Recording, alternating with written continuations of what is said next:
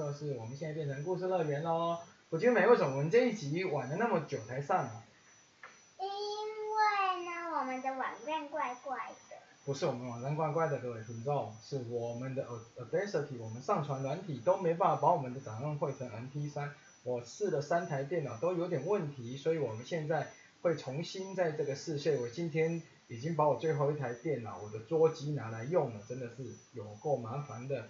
那话不多说，我们赶快把今天的故事讲完，因为美美明天就要开学了。那今天我们要讲天方夜谭的故事。里面这个故事叫做飞天魔毯。那我们故事开始。很久很久以前，印度国王有三位王子，大儿子叫赫森，二儿子叫阿里，小儿子叫阿密德。三位王子同时爱上了国王侄女诺尼赫公主，这令国王的相当伤心。该把诺尼克配给哪一个王子啊？有了。烦恼的国王有了好主意。某天，他把三个儿子叫到面前，说：“谁能将印度以外最珍贵的物品带回来，我就让他娶诺尼尔为妻。”三位王子听了，立刻动身出发。他们分别踏上不同的路，并约好约定好一年后在某处见面。一位赫森王子斯加纳尔斯加纳尔的尔国的市场看到了红色的地毯。买地毯啊，买地毯啊！这个可是飞天魔毯啊！商人把地毯摊开后，它便神奇的飘在空中。二王子阿里来到波斯国，波斯。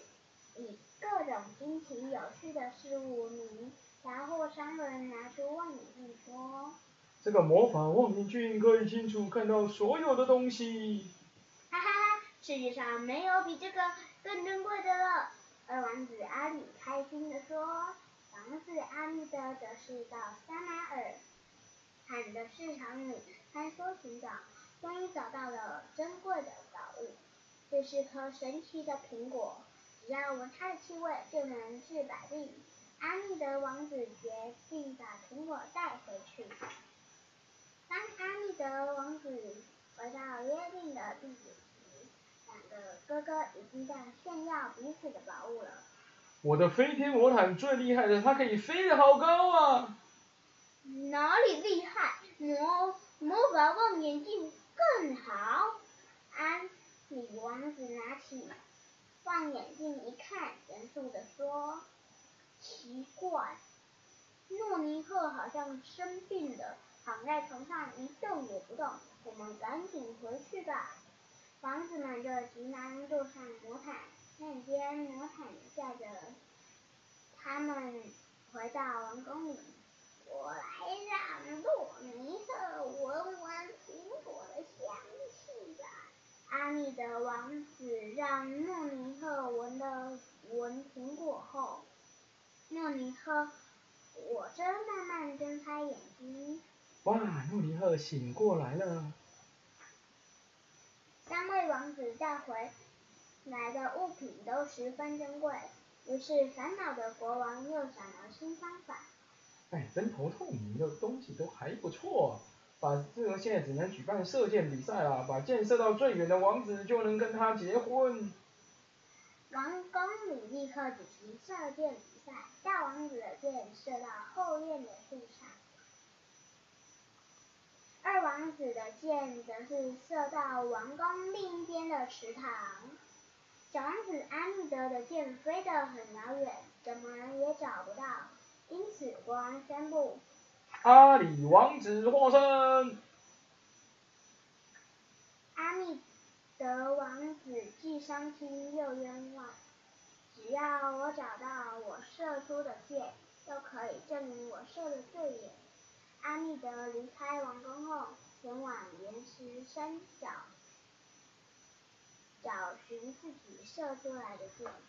最后发现自己的箭射在一颗岩石上，而岩石旁边有一扇不可思议的门。他进入大门，穿过广阔的草原，不久看见前方有一座华丽的宫殿，一位美丽的女子正朝着阿密德王子走来，她相当惊，令她相当惊艳。我是佩丽公主，我一直很想见阿密德王子一面，于是就让箭射到这里来。王子也喜欢这位美丽的佩丽公主，两人就决定结婚后一起住在这里。过了半年，王子想起父亲，便对公主说：“我想回去看看父亲。”没想到佩利公主拜托他：“你千万不可以告诉别人关于我的事情。”说完。公主准备了许多礼物，让王子带回家。国王看到阿密德王子回来，相当高兴。幸好你平安无事，还以为你出事不见了呢。这些日子你都跑去哪里了呢？国王好奇的问，但王子却回答：“我无法告诉您，但以后月初时我都会回来看你们。”从那天起。王子每个月都会一回一次王宫，跟家人们度过愉快的时光。没想到受国王宠爱的大臣嫉妒阿密德王子，而开始诬陷他。国王，阿密德王子是为了报复他没娶到公主的事情才回来，他想杀了你自己当国王。某一天，猜忌多疑的国王偷偷跟在阿密德身后。国王，阿米德王子在奇怪的地方消失了，他一定是跟魔女要想办法杀害您呐！听到大神的话，国王开始感到不安。有办法不让阿密德回到皇宫吗？大臣露出奸诈的笑容说：“嘿嘿，只要让王子无法达成国王的要求就行了，我们就可以趁机把他处死吧。”下个月，国王真的要求阿密德说。你把一个可以装下全国军队的帐篷带来这里，但它折起来的时候还要跟手一样小。没想到阿密德真的把这样的帐篷带来了，只见他手中的帐篷逐渐变大，大到可以容纳全国军队，而这帐篷是特丽公主给的。这时，换大臣跳出来说：“嘿嘿，请为国王带来一个高一公尺、无需长十公尺。”背上背着铁链的驼背男子来给我们。佩丽公主又再次帮助阿密德，我哥哥下一巴就是这样。公主用魔法找来下一巴，下一巴听完事情的来龙去脉后，气愤的紧握拳头。下一巴来到王宫，气得大喊。欺骗国王刁难王子的大臣是谁？啊！世界上真的有这这种怪物？好好笑哦！大臣吓得拔腿就跑。这时国王才知道自己错了。从那之后，王宫恢复了和平，阿密德王子跟佩丽公主过着更幸福的生活。这就是今天的故事。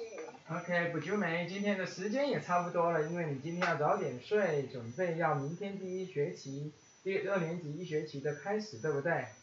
对，因为本来这一题是昨天要放上去，是昨天电脑不。希望等一下我们录音的时候可以稳定。那我们跟大家说，下次见，拜拜！要订阅我们分享，还要给我们五星评价，要。